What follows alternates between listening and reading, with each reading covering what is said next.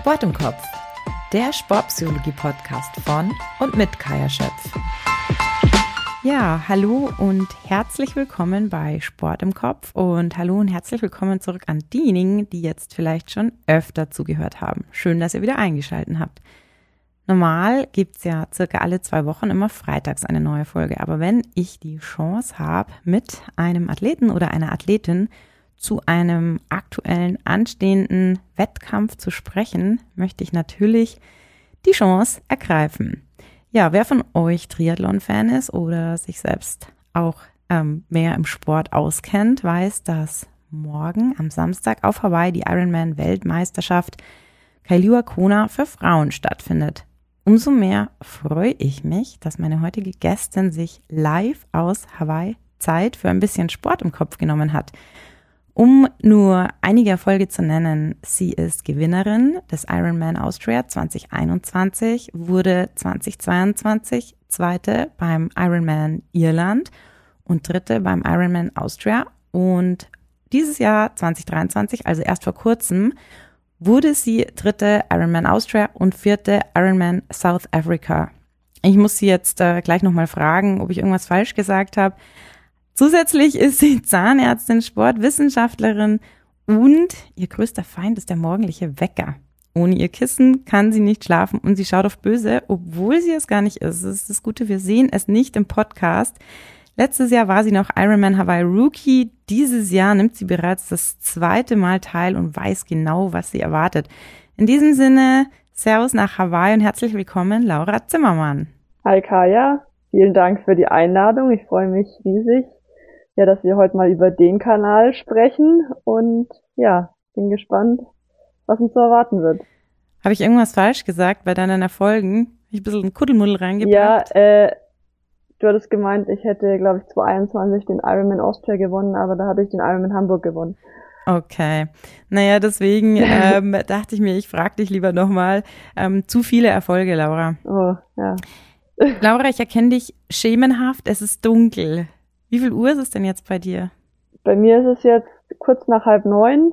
Ähm, genau, wir haben zwölf Stunden Zeitverschiebung und sind euch hinterher. Uns hinterher. Wie geht's dir denn? Du bist jetzt seit wie lange? Drei, drei Tagen, vier Tagen in Hawaii, oder? Ähm, jetzt ist der, mal überlegen, der vierte Tag, genau. Ähm, ja, Jetlag ist immer noch vorhanden. Man wird früh abends schnell müde und ähm, wacht früher auf als normal, was für mich jetzt nicht so verkehrt ist, weil ja. ich ähm, ja schon, wie du gesagt hast, mein größter Feind ist der morgendliche Wecker und ähm, ja, den brauche ich hier tatsächlich dann nicht, weil ich schon früher von selber wach werde. Wichtigste Frage, hast du dein Kissen dabei? Ja, klar. Ja, klar. Sehr gut. Laura, wir kennen uns ja tatsächlich schon eine Weile, ähm, rein zufällig, weil wir beide in Innsbruck studiert haben. Du Sportwissenschaften, ich Psychologie. Und worüber genau. kennen wir uns über den Sport? Damals, glaube ich, war vor allem Laufen noch so deine Hauptdisziplin. Wir haben uns dann hier und da an der USI, also der ähm, Sportuni in Innsbruck, ähm, getroffen, sind uns über den Weg gelaufen. Wie kam es dann zum Triathlon? Ja, äh, das ist eine gute Frage. Also als ich Sportwissenschaften studiert habe, war es bei mir ja schon so, dass ich eher noch äh, sehr, sehr breit gefächert interessiert war, ähm, was Sport anbelangt. Bin ich immer noch, aber ja, der Triathlonsport lässt es nicht zu, dass ich auch die anderen Sportarten ausüben kann äh, aktuell. Ja. Das muss noch warten bis zu meinem Karriereende. Aber ja, wie du schon äh, gesagt hattest, war ich zu dem Zeitpunkt, als ich in Innsbruck war, ähm, läuferisch aktiver, war da in einer Laufgruppe und habe da auch an Wettkämpfen teilgenommen, Crossstraße und auch Bahn. Und das mit dem Triathlon, das hat sich eher so durch Zufall ergeben, als ich dann mit dem Zahnmedizinstudium in Würzburg angefangen habe. Ähm, wo ich eigentlich anfangs dachte, dass ich gar keine Zeit mehr für Sport haben werde und dann auch erst den Sport mal so ein bisschen gelassen habe und dann gemerkt habe einfach, dass ich mega unzufrieden wurde.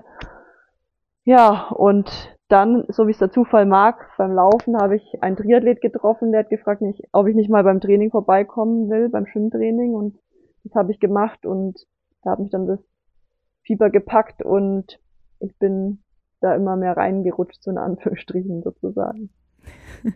Wie sie auch äh, oft ist. Dann hast du dir sozusagen zu deinem Zahnmedizinstudium anstatt gar keinen Sport mehr die Sportart ausgewählt, die wahrscheinlich die größten Trainingsumfänge hat. Ja, da hast du recht. Und jetzt auch im Nachhinein gesehen, äh, war das echt eine wilde Zeit. Also klar, ich habe das anfangs ähm, so richtig als Hobby gesehen und dass es dann immer ambitionierter wurde und dann irgendwann auch in den Profisport ähm, zum Profisport kam, das war nie so der Plan. Aber das war schon während dem Studium echt eine Herausforderung, da ja noch das ein oder andere Training unterzubringen. Ja, das kann ich mir sehr gut vorstellen. Ich habe ja mal äh, laienhaft äh, olympische Distanz-Triathlon mich probiert. Ähm, aber es sind Trainingsumfänge, für die man sich wirklich äh, Zeit nehmen muss und natürlich auch viele andere Sachen ähm, verzichten muss ähm, und ähm, Entbehrungen hat.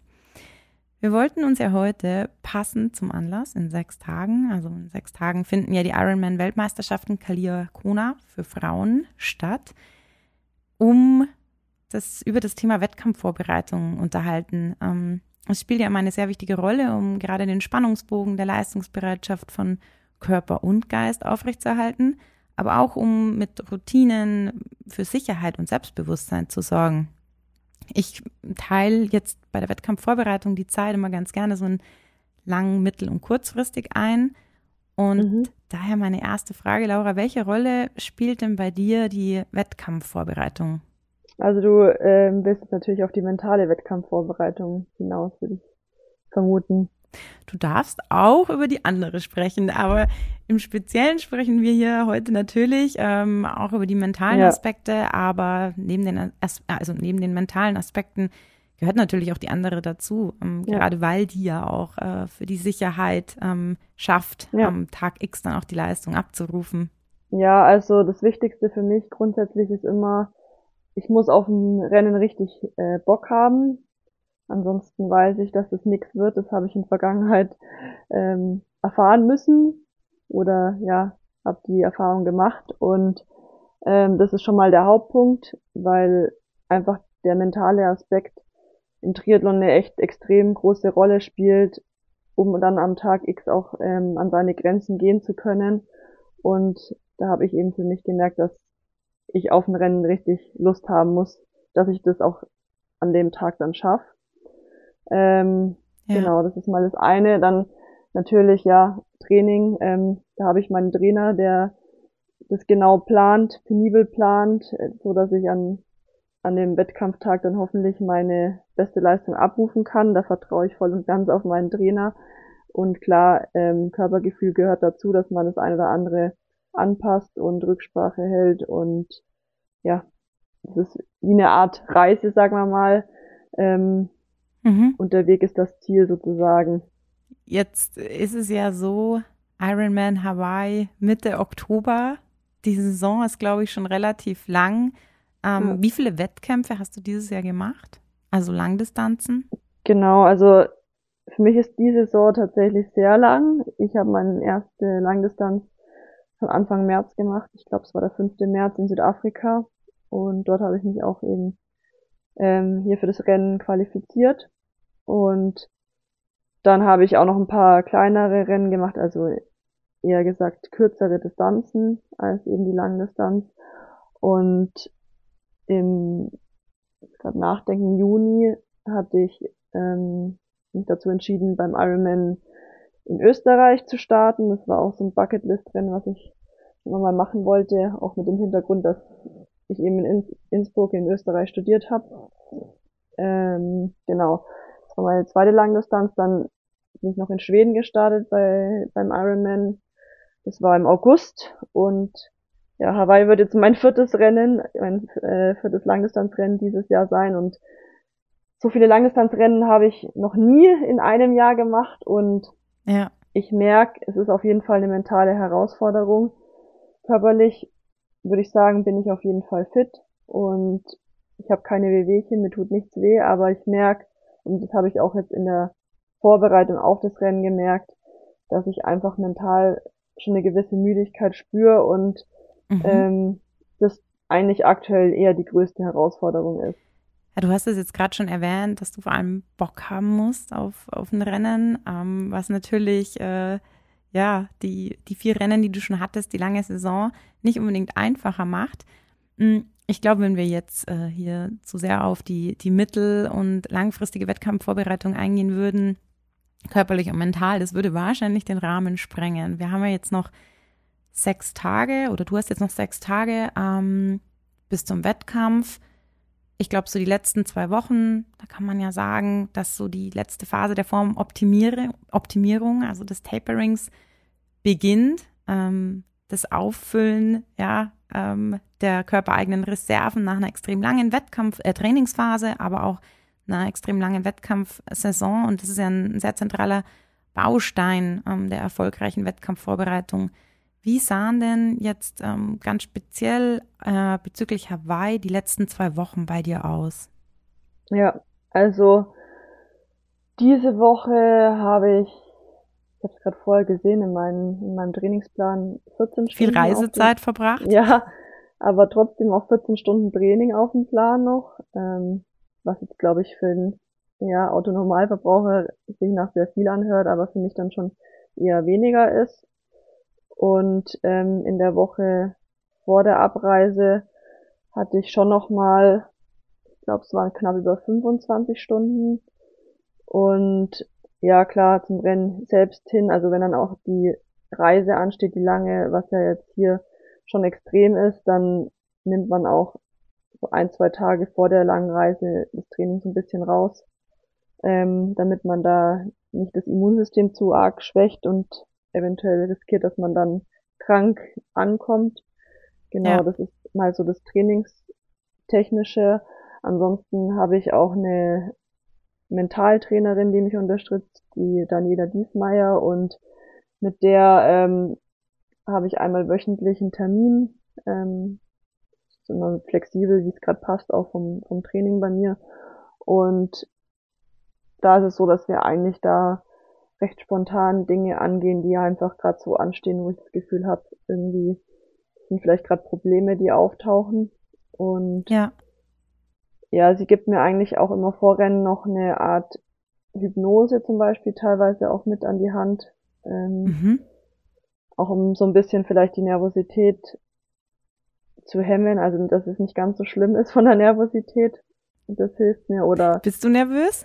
Nee, jetzt aktuell bin ich ehrlich gesagt noch nicht nervös. Also klar, das wird dann so von Tag zu Tag mehr. Ja. Ähm, und natürlich vor dem Rennen selbst und am Morgen vorm Rennen ist es immer am schlimmsten. Also ich bin dann immer heilfroh, wenn es losgeht, aber ja, also jetzt aktuell geht's noch voll. Umso näher die Zeit rückt, umso länger dauert irgendwie alles, oder? Nee, ich finde irgendwie tatsächlich, dass die Zeit dann eher noch mehr rennt und man will eigentlich immer so ein bisschen das aufhalten, dass es jetzt immer näher kommt, aber es okay. kommt halt immer näher. Also so, so fühle ich das immer. Es ist spannend. Ich ähm, ja, mache oft die Erfahrung, dass ähm, ja, man dann unbedingt irgendwann starten will oder die Athleten, Athletinnen unbedingt starten wollen und dann dauert alles noch ewig. Die letzten 24 Stunden fühlen sich an, ja. 72 Stunden. Und ja, das stimmt. Ähm, man will eigentlich nur endlich, dass der, der Startschuss fällt und man los kann, um, um einfach dann in diesen Tunnel abzutauchen, für den ja. man ja auch sehr hart gearbeitet hat.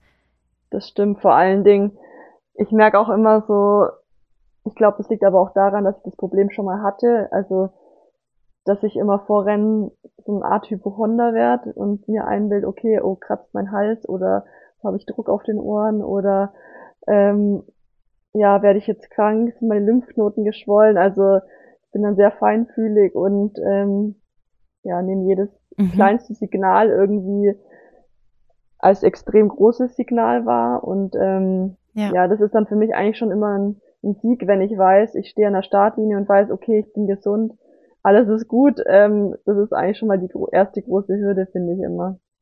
Was, glaube ich, teilweise ein Aspekt auch der Wettkampfaktivierung ist. Also, dass man einfach auch seine Sensibilität schult. Es ist natürlich dann immer eine Gratwanderung des zu sensibel werdens, aber trotzdem sehr auf den Körper achten, gerade in den letzten zwei Wochen. Ja, ja, das, das stimmt auf jeden Fall.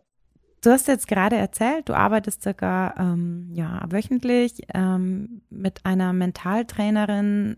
Was waren jetzt so die letzten zwei Wochen? Also zum einen war es so Regulation der Nervosität, vielleicht so direkt vor dem Wettkampf, aber arbeitet ihr auch für während des Wettkampfes mit gewissen Interventionen?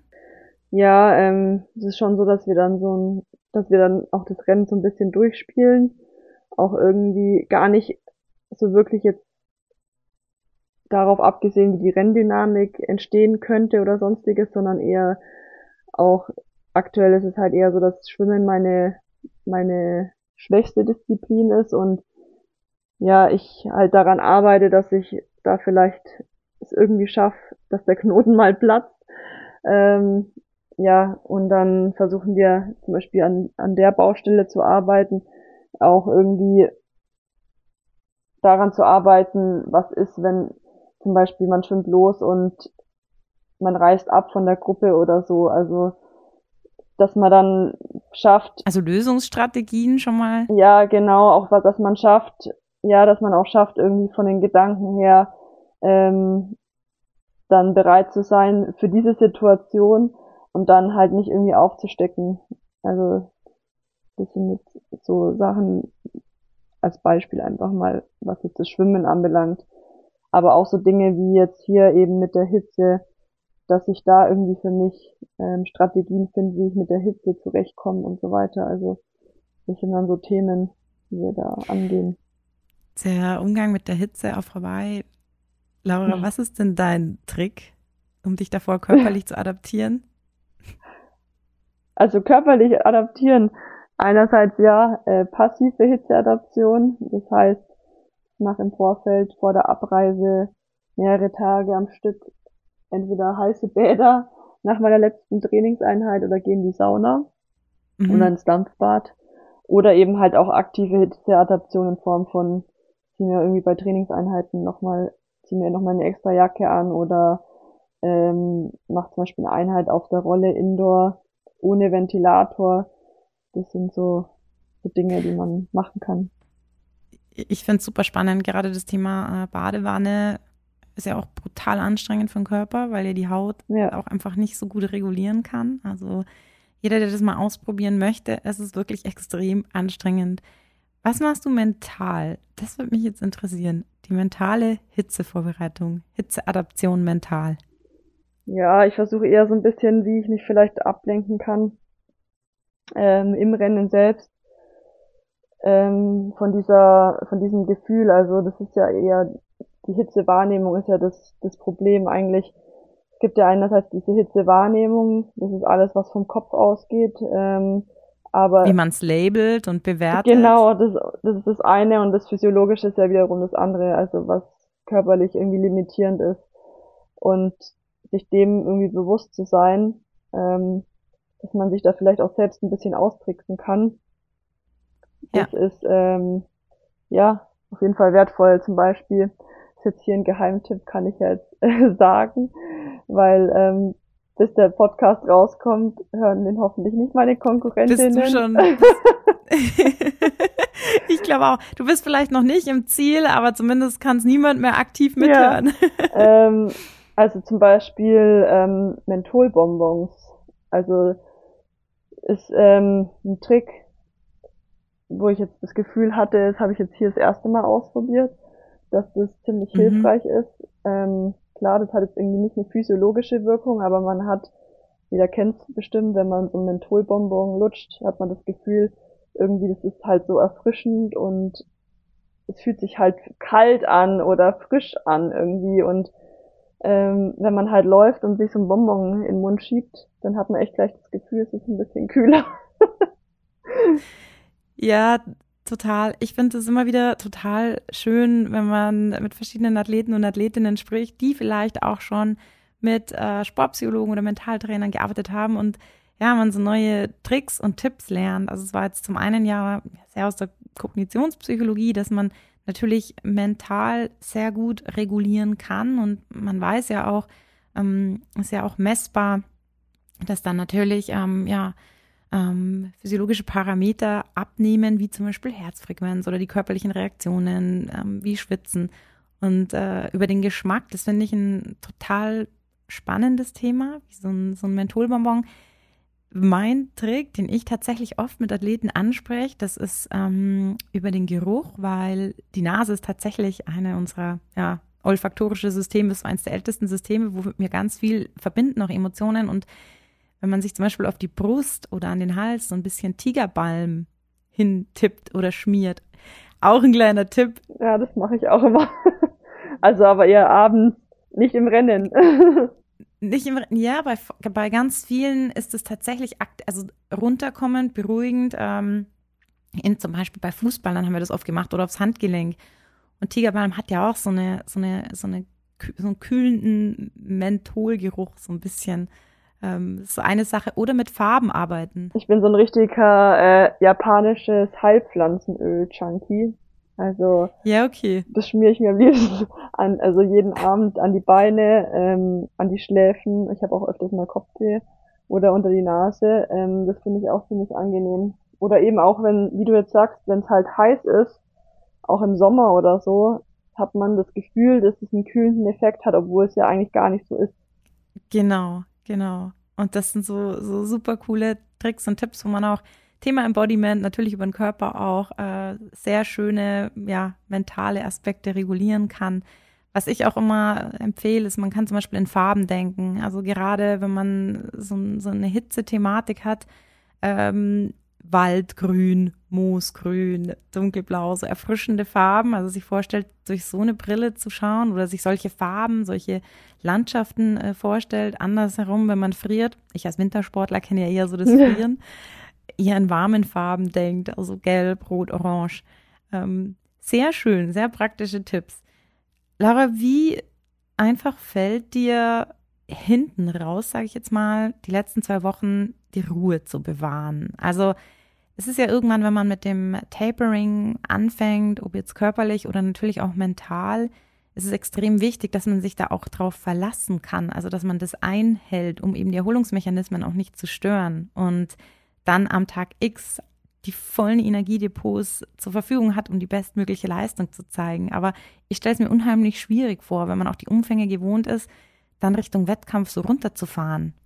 Ja, also ich glaube, das ist auch so eine Sache, da gehen viele Athleten sehr unterschiedlich an, ähm, ans Tapering ran. Das merke ich jetzt auch gerade hier so vor Ort. Äh, man kriegt ja dann doch so ein bisschen auch mit, was die anderen machen. Oh, und, das ist auch spannend, ja. ja, ähm, das kann dann schon mal so ein bisschen, ja, irgendwie aus dem Konzept bringen, würde ich mal sagen. Aber ja, also zum Beispiel bin ich auch hier jetzt mit einer Profi-Triathletin in der Unterkunft zusammen und wir haben unterschiedliche Trainer und es ist halt einfach spannend zu sehen, weil gefühlt trainiert sie gerade so das Dreifache von mir noch. und ich bin eher jemand, der halt weniger macht ähm, vor den Rennen. Oder ja, zum Beispiel habe ich auch gehört, dass Laura Philipp gestern nochmal 180 Kilometer Rad gefahren ist und das ist so, äh, ja, wo ich mir so denke, hui, okay, ich fahre gerade noch so ein bis zwei Stunden mal Fahrrad, ähm, alles klar. Aber ja. für mich ist es eigentlich immer angenehm, wenn das Training dann weniger wird, weil es eigentlich ja in der Zeit vor, davor immer schon recht viel einfach ist und dann auch einfach mal ganz froh bin, wenn ich irgendwie mehr Zeit für andere Dinge habe oder auch einfach mehr Zeit habe, mich auszuruhen. Was ich eher anstrengender finde, ist dann, wenn es Richtung Carboloading geht, ähm, so drei, vier Tage vorm Rennen, ähm, dass man halt die Kohlenhydratzufuhr ähm, steigert, dann und aber viel weniger trainiert, dann finde ich das echt mühsam, irgendwie die ganze Zeit so viel zu essen, obwohl man eigentlich gar nicht so viel Hunger hat. Ähm, aber es ja. gehört halt auch einfach dazu, ja. Ja, interessant, was du erzählt hast. Ich glaube, das waren jetzt ähm, ja, zwei wichtige Aspekte. Zum einen sich natürlich vorher, ähm, jetzt wirst du vor Ort schon konfrontiert mit dem, was die anderen machen, äh, Thema Vergleiche. Das ist immer, was ich, wo ich zum Beispiel Athleten, Athletinnen rat, definitiv vor wichtigen Wettkämpfen irgendwann auch sich von Social Media und so weiter fernzuhalten, wo man ja auch immer sehr viel sieht, was natürlich irgendwie so jeder noch, Klammer auf, vermeintlich macht. Man, man weiß es ja auch immer nicht so genau. Zum anderen so mit dem Fokus bei sich zu bleiben und auch das Vertrauen zu haben. Und du bist jetzt auch schon ein paar Jahre dabei, sich auf die Erfahrung verlassen zu können und sicher sein zu können, dass man so, wie man für sich den Weg herausgefunden hat, einfach die bestmögliche Leistung abrufen kann. Aber ich stelle es mir extrem schwierig vor, die, die Ruhe dann so Richtung Wettkampf zu, ja, zu bewahren. Ja, das, das stimmt. Das ist nicht so einfach. Jetzt kommt dann irgendwann der Tag X. In, heute in sechs Tagen. Also, wenn die Zuhörer zuhören, dann morgen oder heute. Wie oder wo siehst du denn die Vor- und Nachteile? Vielleicht hat es ja auch Vorteile, glaube ich sogar, ähm, der mentalen Schwierigkeiten oder der mentalen Aspekte in so Langdistanzen. Du hattest es zu Anfang ganz kurz erwähnt, dass man dann natürlich auch mit, mit ja, ganz vielen neuen mentalen Themen auch konfrontiert wird, wenn man einfach ähm, über so eine lange Zeit in einem, in einem Wettkampf ist. Ja, ich glaube, das ist auch so ein bisschen das Spannende an, an der Langdistanz, finde ich. Ähm, Absolut. Dass man einfach, also das ist normal, dass man halt im Rennen immer Höhen und Tiefen durchlebt. Also ich hatte noch nie eine Langdistanz, die sich von Anfang bis Ende gut anfühlt. Also da, da kommen Berge, aber auch Täler und das weiß man halt auch, dass, dass es so ist und man stellt sich darauf ein. Ähm, und es hilft aber halt auch, wenn man dann mal ein Tal durchlebt, dass man weiß, hey, ähm, komm, mach weiter. Das wird auch wieder anders werden, also irgendwann in diesen, irgendwann, ja. in diesen acht, neun Stunden. ähm, ja, das ist eigentlich so das auch, was mich daran fasziniert einfach, dass, dass es schon einfach eine lange Renndauer ist und ja, ähm, im Endeffekt, ich finde, es geht im Rennen alles immer doch schneller vorbei als auch im Training. Also jetzt der Marathon nicht unbedingt, aber vor allem auch das Radfahren, finde ich, äh, kommt mir im Training viel länger vor, wenn ich da 180 Kilometer fahre oder eine lange Radtour mache, als dann im Wettkampf in der Regel.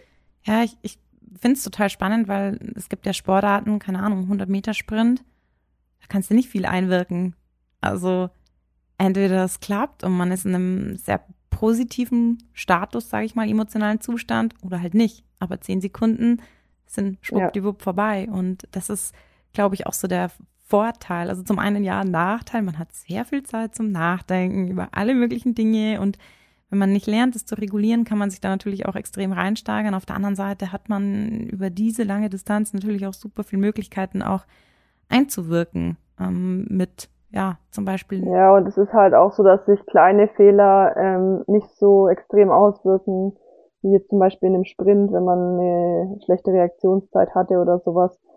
Ähm, klar, in einer Langdistanz kann man auch Fehler machen, die sich dann im Endeffekt schon extrem auswirken, aber es kommt nicht auf diese Sekunden an, wie in anderen Sportarten. Absolut. Das ist so, ja, eine meiner Lieblingsinterventionen, wenn es um, um Problemlösungsstrategien geht oder, oder Bewertungen von Problemen. A look at the bigger picture.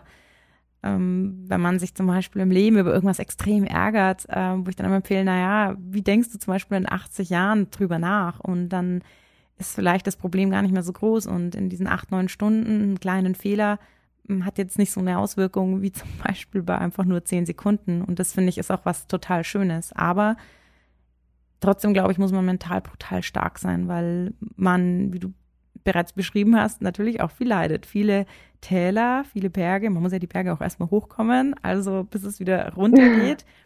und dann wieder ins, Ta ins Tal, bis es dann wieder auf irgendeinen Gipfel äh, gibt. Also man braucht extremes Durchhaltevermögen. Definitiv, ja. Würdest du sagen, du hast dich da auch im Laufe deiner Karriere verbessert? Ja, also es ist ja schon so, dass man einfach auch in jedem Rennen extrem viele neue Erfahrungen sammelt. Ähm, und das wiederum hilft einem halt dann auch für die weiteren Rennen weiter. Aber ich würde schon auch sagen, dass ich von Haus aus mental schon recht stark bin. Ähm, und auch irgendwie für mich das schon immer so war, dass ja aufgeben ist nicht und ähm, Ende ist erst im Ziel und bis dahin gebe ich alles, was in mir drin steckt und dann kann ich mir am Ende auch nichts vorwerfen. Das ist eigentlich immer so meine Devise. Dein Motto, love it, change it or leave it. Richtig? Ja, genau. Ja, ja. Das äh, habe ich nämlich auf deiner Homepage gefunden und ich glaube, das ist auch ein ganz schönes Motto für unterschiedliche Lebenssituationen, die einem natürlich auch in so einer Langdistanz helfen können. Letzten Endes ist es ja auch ähm, wieder deine freie Entscheidung gewesen und ich glaube, das ist ganz oft so, dass man als Sportler sehr hilfreich damit arbeiten kann, wenn man sagt, naja, ich bin freiwillig hier, es zwingt mich niemand und ähm, ich habe auch Bock ja. auf diesen Wettkampf. Ja, Laura, du bist ja jetzt einige äh, Jahre auch dabei schon, vor allem bei den Langdistanzen. Würdest du sagen, dass du daran auch mental wachsen konntest? Ja, äh, definitiv. Also ich finde, es ist schon so, dass man in jeder Langdistanz, aber auch in jedem Rennen irgendwie immer neue Erfahrungen sammelt. Es gibt nichts, was es nicht gibt. Und ähm, ja, das bringt dann natürlich dann schon immer auch was für die weiteren Rennen dann, weil man einfach gewisse Situationen auch schon durchlebt hat oder ja, auch wenn es mal irgendwie so gar nicht läuft, zum Beispiel beim Radfahren, kann es dann auch genauso sein, dass auf einmal beim Laufen danach richtig gut läuft und man es halt eigentlich gar nicht erwartet hat. Ähm, ja, und wenn man das halt nicht schon mal erlebt hat, dann weiß man das ja nicht. Und im nächsten Rennen denkt man sich dann, okay, jetzt läuft es vom Radfahren echt richtig schlecht, aber das hatte ich auch schon mal und ähm, wart mal ab, vielleicht läuft es dafür beim Laufen richtig gut. Also das sind einfach so, so Beispiele zum Beispiel. Ja, definitiv. Ich, ich finde auch immer ein ganz schönes Beispiel, das, was ich auch so ein bisschen aus eigener Erfahrung kenne, wenn man losläuft zum Beispiel oder los äh, Rad fährt beim Schwimmen, finde ich es nicht so, aber schwere Beine haben. Schwere Beine beim Loslaufen finde ich ganz, ganz schrecklich. Und auch da macht man aber dann meistens die Erfahrung, man läuft sich ein. Und wenn man mit dieser Sicherheit und Lockerheit weiterläuft, dann manövriert man sich ganz gut in so eine Positivspirale rein. Ja, ja, auf jeden Fall. Wobei es auch auch äh, andersrum passieren kann. Wollte ich dich jetzt nämlich gerade fragen, also hatte ich bisher, hatte ich da wahrscheinlich immer Glück, aber ich bin natürlich auch auf einem anderen Niveau unterwegs, Gott sei Dank. Ja. Was war denn für dich die bisher boah, größte mentale Herausforderung, wo du sagst, boah, das, also das ist auch was, das muss man auch nicht unbedingt nochmal mitmachen, durchmachen? Ja.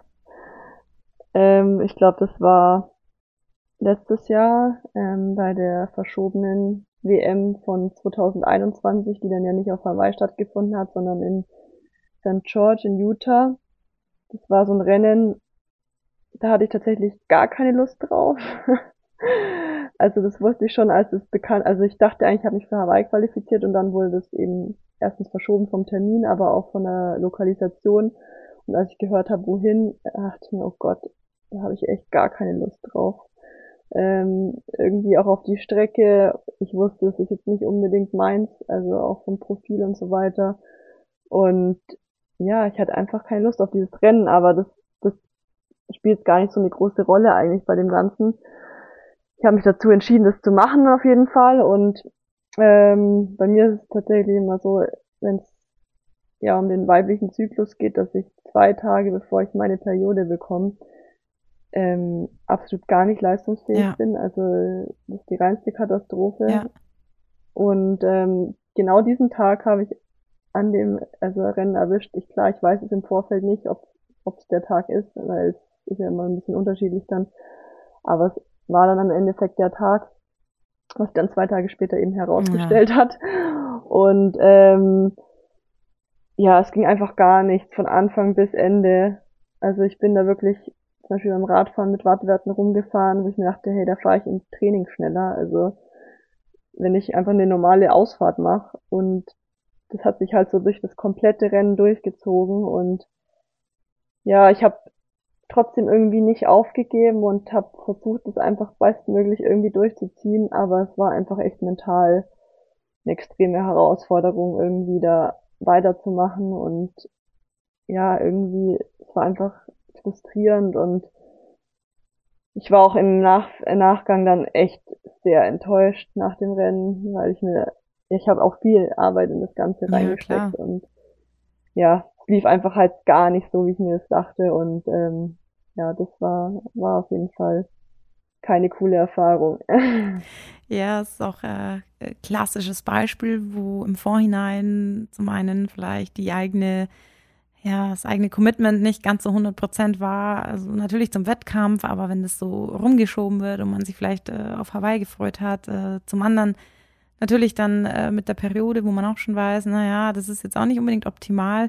Ähm, und dann manövriert man sich schon in so eine Negativspirale. Wie ist es dir denn gelungen, dann in diesem Wettkampf trotzdem deine Gedanken zu steuern? Also was waren für dich so vielleicht, man spricht ja dann noch mit sich selbst, so positive Selbstinstruktionen, was waren da so Kern, Kernsätze? Erinnerst du dich da noch, die dich dazu gebracht haben, es ja. trotzdem durchzuziehen?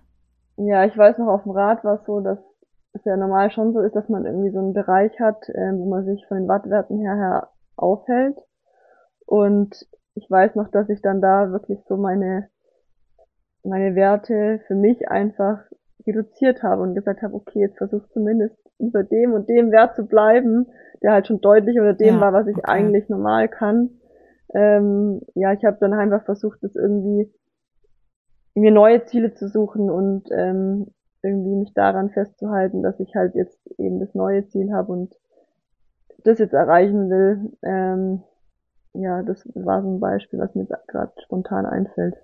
Ja, sehr gut. Das ist eigentlich ziemlich äh, perfekte Strategie, dass man da so eine, eine Zielumformulierung macht, um dann auch peu à peu vielleicht ein positives Erlebnis äh, erfährt und merkt, okay, das funktioniert, da bin ich auf einem guten äh, Weg, das zu erreichen. Ja, oder auch bei dem Rennen war es, bei dem Rennen war es halt auch so, dass ähm, nur zwei Deutsche am Start waren, also zwei deutsche Profi-Triathletinnen, weil Laura Philipp dann ähm, kurz davor Corona bekommen hat und äh, Caroline Rieder auch vor Ort Corona bekommen hat und dann war im Endeffekt noch Anne Haug und ich am Start. Diese Zeit. Ja. Und ähm, dann dachte ich, das war dann auch so, dass ich mir dachte, hey komm, äh, du hast es geschafft, dass du ja gesund an der Startlinie stehen darfst und äh, was anderen verwehrt geblieben ist und jetzt ähm, sehe das als Privileg und, und versuche einfach dein Bestes weiterzugeben. Ja, ich glaube, das ist auch eine, eine ganz schöne Strategie. Ähm, ja, Thema Dankbarkeit, ähm, Thema, ich habe es mir ausgesucht, ich bin jetzt super dankbar dafür und auch das Thema Belohnung. Also sich dann auch wirklich, der Wettkampf an sich ist ja auch eine, eine Belohnung für die ganze harte Arbeit. Also ja. auch die Teilnahme an einer Weltmeisterschaft ist ja auch eine, eine totale Belohnung ähm, für einen Athleten wie dich, der das ganze Jahr da hart arbeitet. Ja, genau. Jetzt haben wir sehr viel über während und vor dem Wettkampf gesprochen. Vielleicht können wir Richtung Ende noch ganz kurz auf die Herausforderungen nach einem solchen Event eingehen. Die mentalen Herausforderungen, Ziellinie, Event ist vorbei. Ja, ich finde, es kommt immer so ein bisschen drauf an, ob es jetzt das letzte Rennen der Saison ist oder ob es ein Rennen äh, innerhalb der Saison ist. Also nach dem letzten Rennen ist es so, dass man eigentlich in der Regel erstmal erleichtert ist, dass es jetzt vorbei ist und ähm, ja, dass man einfach nach einer langen Saison erstmal eine Pause hat für Körper und Geist und ja auch mal Dingen nachgehen kann, ähm, die sonst einfach vielleicht zu kurz kommen wie Familienbesuche oder sich mehr mit Freunden treffen und ja, solche, solche Dinge eben, auf die man sich freut. Und es ist aber dann schon so, dass man sich auch Gedanken macht, okay, was lief jetzt vielleicht nicht so gut und was kann ich verbessern mhm. und ähm, macht dann eher so ein bisschen die Pläne für die für die nächste Saison oder die Vorbereitung, was man vielleicht ändern kann das finde ich, wenn es halt das letzte Rennen der Saison ist und wenn es in der Saison ist, finde ich, ist es immer so, dass man nach dem Rennen sich denkt, okay, auch irgendwie, was hätte ich besser machen können, was hätte besser laufen können und dann irgendwie total äh, motiviert ist, irgendwie gleich wieder anzufangen und das besser zu machen und so weiter, was natürlich nach einer langen Distanz auch keinen Sinn macht, weil man da auch erstmal seinem Körper ein bisschen Ruhe gönnen muss.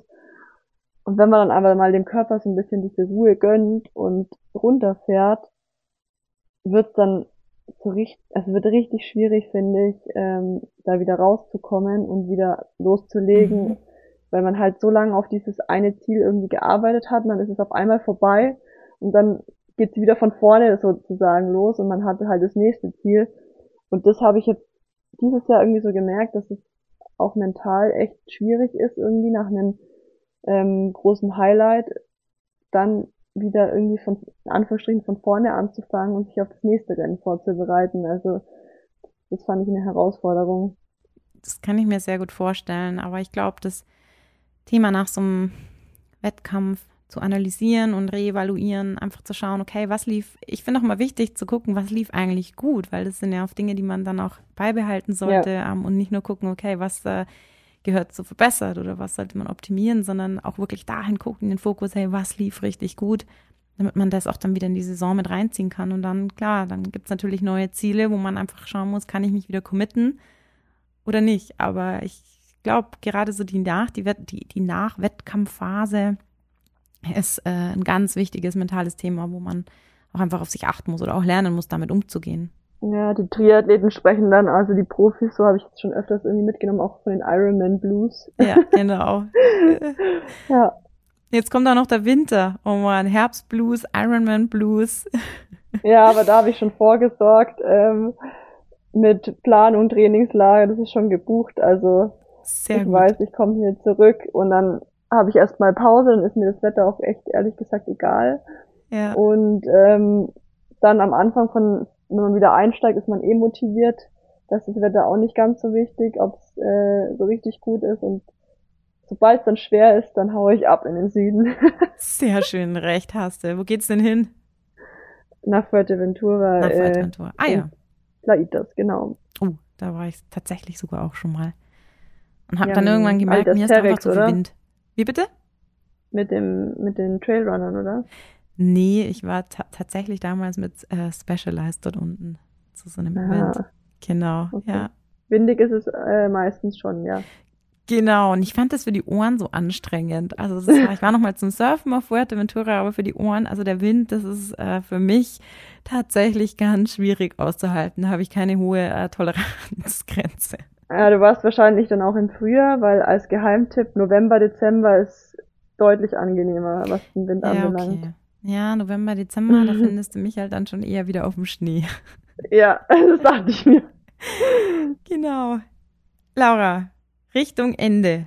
Magst du uns verraten, ja. was dein Ziel ist für die Ironman-Weltmeisterschaften Kailua Kona 2023? Ja, also erstmal mein Ergebnis von der letzten Saison ähm, unterbieten, sprich besser als 23. Das wäre schon mal das erste Ziel. Ähm, ansonsten ist es immer so ein bisschen schwer, irgendwie das an Platzierungen festzumachen, weil die Starterfelder natürlich auch unterschiedlich sind äh, von Jahr zu Jahr und ähm, ja, man weiß dann am Ende auch nicht so richtig, wer startet jetzt und wer startet nicht und ähm, ja, ja ja, wichtig wäre mir, dass ich hoffentlich beim Schwimmen nicht allzu großen Rückstand habe, um da mal mehr in der Renndynamik mitspielen zu dürfen. Das ähm, würde mir viel bedeuten und ansonsten sehe ich das Ganze echt ja als Add-on ähm, meiner Saison, weil ansonsten hätte ich mich auch nicht dazu entschieden, dass ich das als viertes Rennen der Saison mache, ähm, wenn ich gesagt hätte, okay, ich sehe das als absolutes A-Rennen für mich. Ähm, ja, ich, ich will es auch so gut es geht ein bisschen genießen. Ähm, ja. Auch das Ganze drumherum. Ähm, ich meine, jetzt aktuell ist ja so, dass es nur alle zwei Jahre eben Hawaii gibt, weil es immer ähm, rolliert. Genau. Von dem her, wer weiß, ob ich nochmal nach Hawaii komme und deswegen ja, hoffe ich, dass ich jetzt einfach bis zum Start weiterhin gesund bleib und dann hoffentlich einen guten Tag auch erwisch und nicht allzu viel leiden muss. ich, ich wollte gerade sagen, ähm, die, die Frage, was sind deine Ziele, trotz äh, Leid viel Freude zu haben, aber ich glaube, das sind, ähm, was du jetzt gerade erwähnt hast, schöne mentale Voraussetzungen, also wirklich das Ganze auch genießen zu können. Ähm, es ist so ein bisschen das Zuckerl am Ende deiner Saison und es ist ja auch wirklich ein Prestige-Event, wo, wo man ja super stolz sein kann, auch überhaupt ähm, an, also an der Profi-Kategorie teilnehmen zu können. Ich glaube, insgesamt haben sich ich weiß nicht, ich glaube, über, gut über 2000 Frauen ähm, angemeldet und in der ja. Profikategorie sind es wie viele? 55. 55, okay. Also ich glaube, mhm. weltweit 55 Frauen bei den Weltmeisterschaften da dabei zu sein, ist, glaube ich, ein absoluter Prestige-Event und da kannst du, glaube ich, auch echt richtig stolz sein. Ich werde es definitiv verfolgen. Ähm, ich glaube, es wird sogar live übertragen. Habe ich ja. schon recherchiert. Ja, genau. Am Samstag deutscher Zeit wahrscheinlich um. dann morgens, oder? Nee, bei euch ist es abends. Nee, abends. Genau. Genau. Nee, ja, genau, genau. Also alle, die zuschauen wollen, sich am besten nochmal äh, informieren mit der Zeitverschiebung, sonst bringt man da einen Kuddelmuddel rein. Wir sind am Ende und ich sage vielen Dank an alle Zuhörer und Zuhörerinnen fürs Zuhören. Ich freue mich natürlich wie immer riesig über Feedback und ähm, ja, vielleicht die eine oder andere Bewertung im Sinne von kleinen Sternchen auf Spotify. Und noch mehr freue ich mich natürlich, wenn ihr das nächste Mal auch wieder bei Sport im Kopf dabei seid. Liebe Laura, ich bedanke mich herzlich fürs Gespräch. Ähm, schön, dass wir uns, wir sehen uns ja auch, ja. aber ja, wir sehen uns sogar gerade. Ähm, ich drücke dir für Samstag die Daumen für einen auf jeden Fall erfolgreichen Wettkampf, aber trotzdem auch viel Freude und Spaß und ganz wenig Leid. Schön, dass du dabei warst, Laura. Ja, danke dir, Kaya. Hat Spaß gemacht und hat mich riesig gefreut, dass wir uns nach all den Jahren ähm, ja mal wieder gehört und gesehen haben. Ist sehr gerne. Vielleicht klappt es irgendwann mal mit einer Skitour, Laura. Ja, ja, sehr cool. Genau. Gut, dann Liebe Grüße nach Hawaii. Ich glaube, du gehst jetzt ins Bett. Ja. Bei mir startet der Tag. Und dann wünsche ich dir noch sechs gute, erfolgreiche Tapering-Tage. Danke dir. Ciao. Mach's gut. Ciao. Ciao. Ja. Servus.